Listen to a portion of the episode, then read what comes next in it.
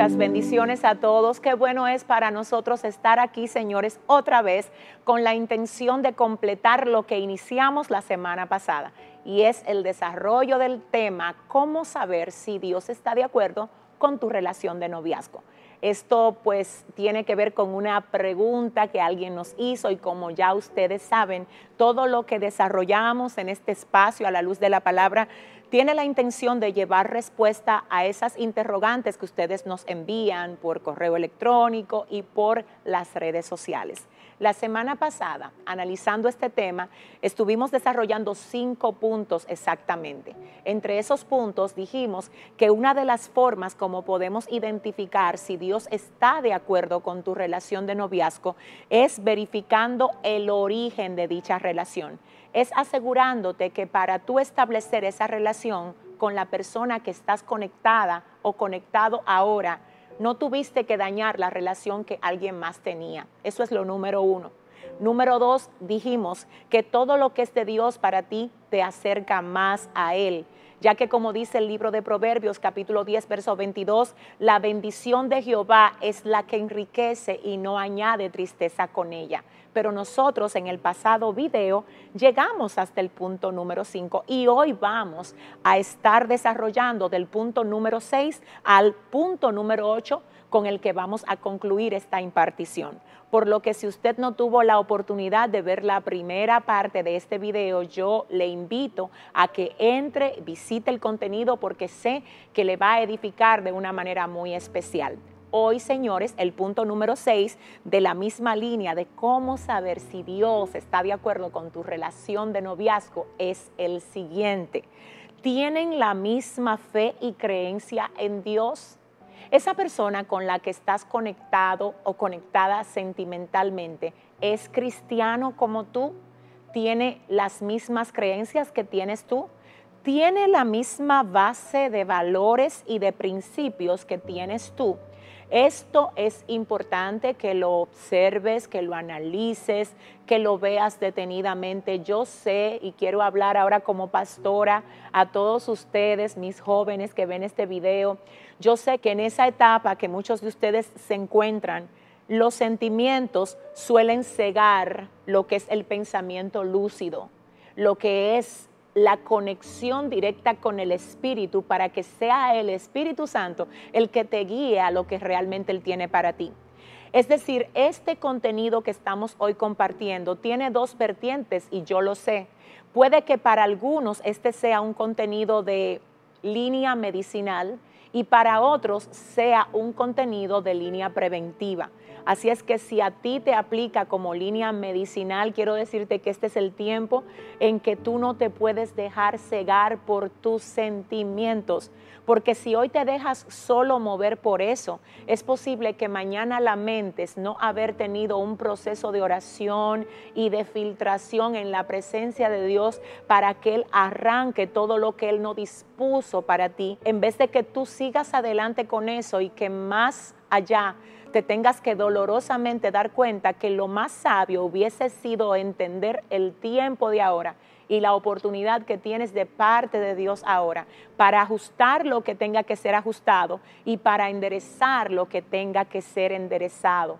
Si esto funciona como medicina preventiva para algunos que todavía quizás no han establecido una relación de noviazgo, te vuelvo a recordar que es importante que tomes en consideración el punto número 6. No puedes unirte a alguien que no tenga la misma base de principios que tienes tú, que no tenga la misma base de valores que tienes tú. Tienen que tener una misma línea de costumbres, de creencias, porque a esto específicamente es que la Biblia le llama en el libro de Segunda de Corintios, capítulo 6, verso 14, el hecho de que nosotros no podemos unirnos a yugo desigual. Y yo quiero que ustedes me permitan leerles este pasaje específicamente en la versión NTV, donde el apóstol Pablo dice de la siguiente forma, no se asocien íntimamente con los incrédulos, no se asocien íntimamente con los incrédulos. ¿Cómo puede la justicia asociarse con la maldad? ¿Cómo puede la luz vivir con las tinieblas? Esto no solo es algo que debemos aplicarlo a la parte sentimental, porque de hecho cuando el apóstol Pablo lo menciona, ni siquiera está haciendo referencia al matrimonio en este pasaje específico, pero sí como notamos hace un señalamiento que se aplica al término general de la acción cristiana en cuanto a las relaciones. Vuelvo a decir, en el libro de Segunda de Corintios capítulo 6 verso 14 y yo acabo de leer la versión NTV, aquí el apóstol Pablo de manera enfática nos dice, no se asocien íntimamente con los que son incrédulos. Esto es algo que está pasando mucho, sobre todo en las iglesias, porque a veces los jóvenes, y no solo los jóvenes, sino también ya los adultos que están esperando parejas, miran alrededor y dicen, es que la persona que yo sé que Dios tiene para mí no está aquí, o en la iglesia mía no hay nadie con el que yo pueda establecer una relación. Acuérdate que en Dios no hay límites. Acuérdate que lo que Dios te va a dar a ti no está limitado al lugar donde tú te congregas, ni siquiera está limitado a la comunidad donde tú vives o al trabajo donde laboras. Cuando llega el momento de Dios para traer a ti esa persona que Él ha determinado traer, mira, créeme, que el Señor la va a traer sin tú ni siquiera darte cuenta cómo pasó eso. Cuando llega la hora de Dios para traer a ti lo que Él ha determinado traer a ti, tú no tienes que manipular nada, tú no tienes que desesperarte, tú no tienes que estar ayudando a Dios, en comillas, ¿verdad? Para tratar de que eso pase, porque el Señor sabe cómo y cuándo ha de hacer lo que Él ha determinado hacer. Así es que no te desesperes, escucha esto, no te desesperes. Muchas personas dicen, yo estoy llevando a esa persona a la iglesia porque estoy saliendo con él o estoy saliendo con ella. O estamos en un noviazgo, pero ya él comenzó a visitar la iglesia.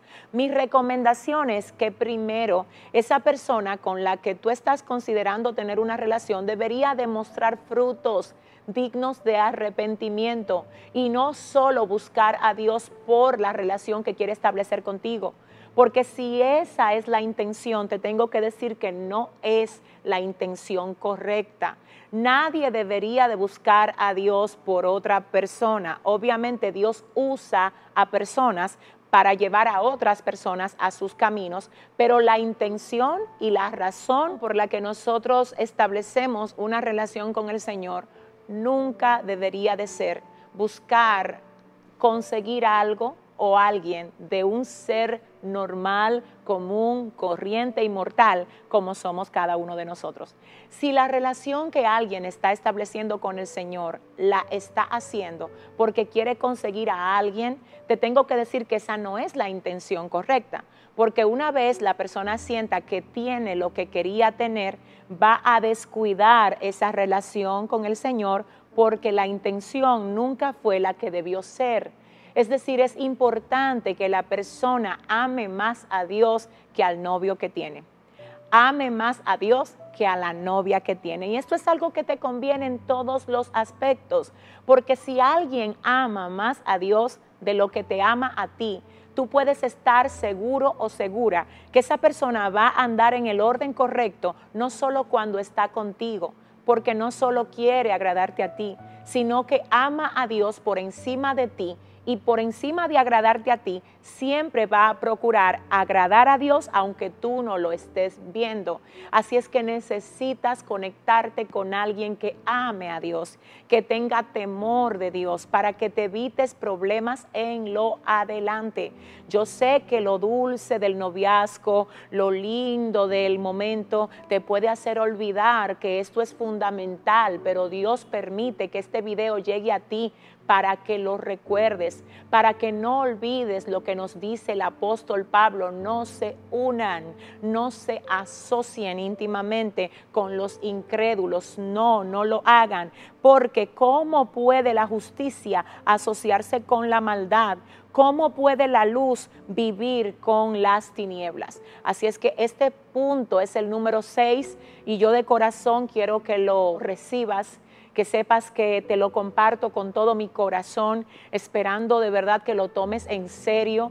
Es decir, yo sí he visto, yo he visto a Dios traer personas y afirmarlas en Él y luego hacer conexiones que terminan siendo gloriosas, porque de ahí Dios levanta ministerios poderosos pero primero deja que Dios trabaje la parte interna de esa persona y no quieras acelerar algo que todavía no es el tiempo de llevarlo a cabo. Te lo pido en el nombre del Señor.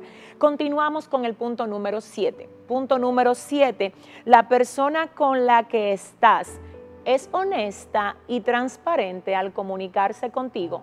Esto es muy importante. Es demasiado, demasiado prioritario el hecho de que haya transparencia en una relación. Si alguien en el actual momento no está siendo transparente contigo, ¿qué te hace pensar que esa relación tiene buen rumbo? No, nada que se fundamenta en la mentira puede tener un buen futuro. Así es que Dios te está diciendo algo cuando esa persona con la que te estás relacionando te engaña, te habla mentira, y luego descubres por otras vías que lo que te dijo no era lo cierto, no era lo correcto, es necesario que haya verdad. Y te tengo que decir, hay personas que están habituadas a hablar mentira. Hay personas que incluso son cristianos y muchas veces con la intención de impresionar a otros utilizan la vía de la mentira. Esto puede que pase y puede que cuando tú lo identifiques lo puedas trabajar juntamente con tu pareja. Y puedes, de hecho, orar con tu pareja, ayunar juntos para que el Señor rompa esa atadura porque es una atadura y es una cadena. El hecho de depender todo el tiempo de hablar mentiras por la razón que sea. Y puede que esto, luego de que ustedes lo identifiquen y lo ataquen juntos, se rompa y lo venzan. Pero tú quieres identificar eso ahora. Es decir, no te hagas de la vista gorda cuando sabes que falta integridad, que falta transparencia en la relación y quizás por no atacar algo lo estás dejando tranquilo. Te tengo que decir que a paz nos ha llamado Dios, pero la paz no significa dejar que lo que está mal siga mal. La paz representa atacar lo que está mal para de manera sabia y espiritual ayudar a que eso se enderece, se sane y sea distinto a cómo se ha estado manejando hasta el momento determinado que ustedes lo hayan identificado. Así es que te animo a no dejar pasar las señales que Dios te está dando. No dejes pasar, observa a esa persona con la que te estás relacionando. Por favor, no sigas adelante. ¿Sabes lo que pasa?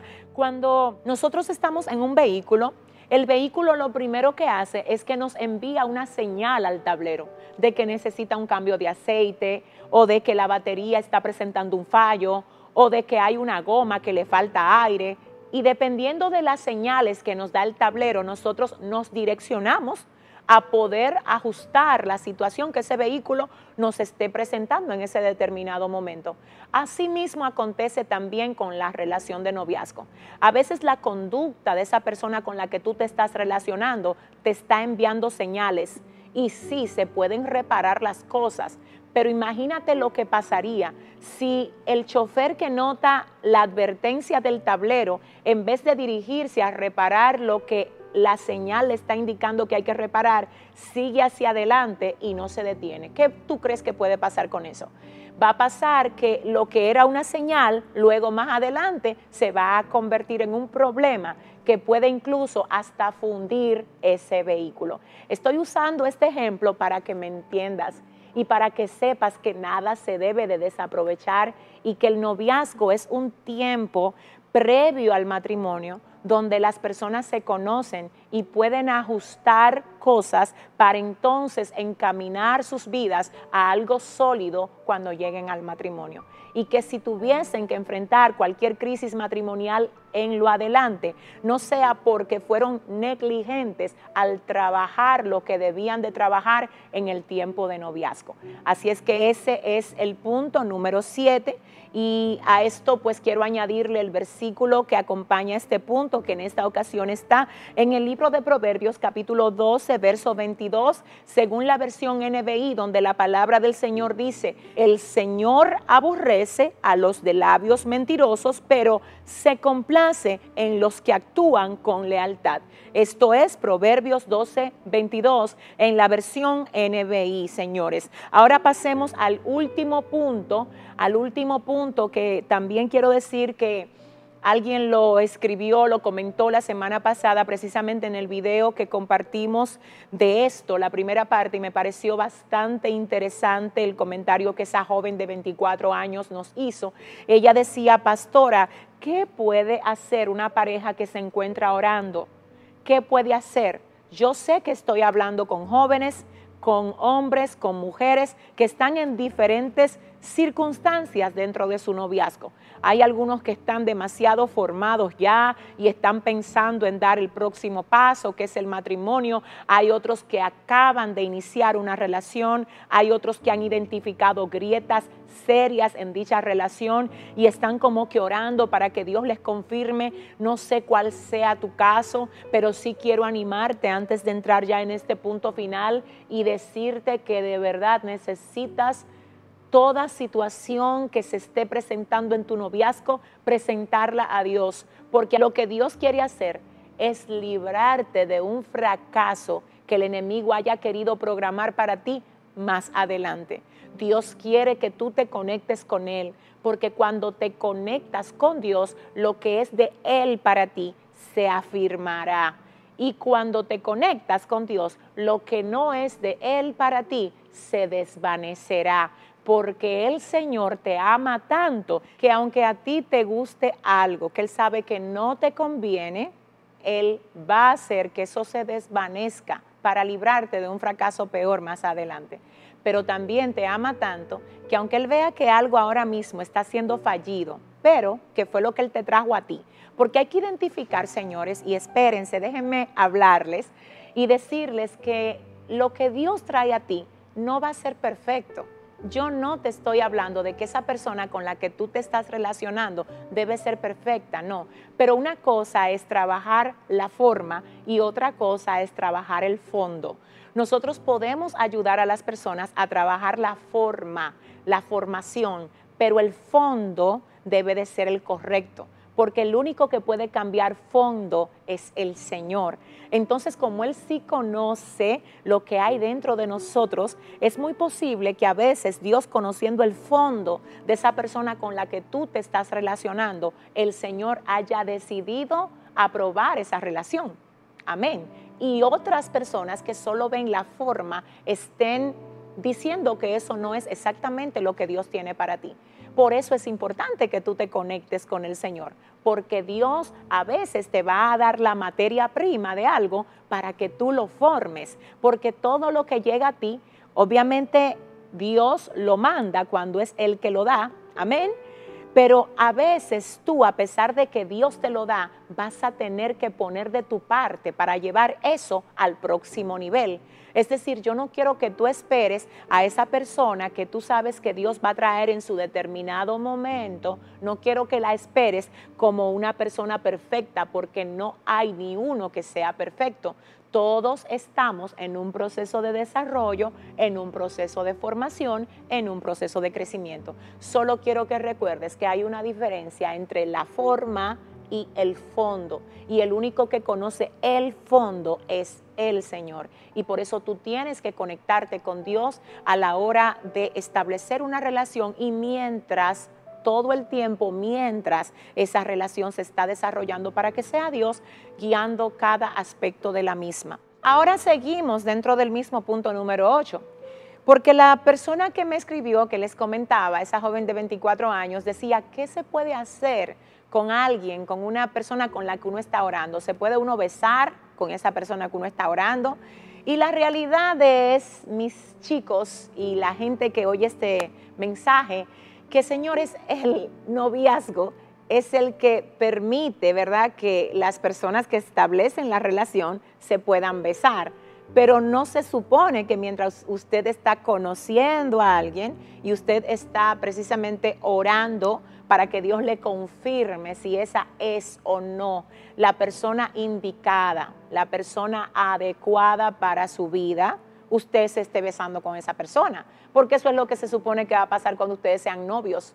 Entonces, si antes de usted ser novio ya usted está haciendo lo que se supone que hacen los novios, cuando lleguen al noviazgo, ¿qué será nuevo?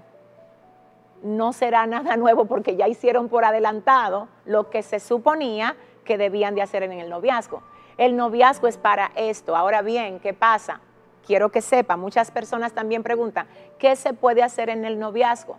¿Qué es lo que se le permite hacer a los novios? Escuché a alguien en una ocasión decir algo que voy a compartir con ustedes porque me pareció fenomenal para explicar exactamente lo que pueden y no pueden hacer los novios. Esa persona decía que cuando su madre conoció a su novio, lo primero que le advirtió al novio fue lo siguiente, todo lo que se ve es tuyo, es decir, la boca, tú puedes darle un besito, tú puedes agarrarle la mano, tú puedes darle un abrazo, pero todo lo que está cubierto y todo lo que no se ve no es tuyo, es del esposo. Eso está reservado para cuando ustedes contraigan matrimonio. Así es que creo que esta resulta ser una fórmula bastante simple de entender. Todo lo que se ve es del novio, pero todo lo que está cubierto está reservado para el matrimonio. Así es que mis chicos, mi gente hermosa, yo espero haberles edificado en el día de hoy. Y ya para cerrar quiero dejarles este versículo que en esta ocasión está en el libro de Eclesiastés capítulo 3 verso 1 y en esta ocasión voy a leer la versión TLA, que es la traducción del lenguaje actual, donde dice lo siguiente, en esta vida todo tiene su momento y hay un tiempo para todo. Disfruta tu noviazgo. Disfruta incluso el tiempo en el que te encuentras orando con alguien, porque cada proceso y cada paso tiene elementos propios de esa etapa, que hay que vivirlas, que hay que disfrutarlas. Todo eso se disfruta porque ya cuando la terminas, créeme que hay cosas de esa pasada etapa que puede que llegues a extrañar. Así es que vive el momento, porque como dice el libro de Eclesiastés capítulo 3, verso 1, todo tiene su tiempo. Dios les bendiga, será hasta la próxima. Es un placer para nosotros poder hacer esto cada semana con la intención de edificarles. Les enviamos un fuerte abrazo desde aquí, desde el Centro Cristiano Soplo de Vida en la capital de República Dominicana. Será hasta la próxima. Bye bye.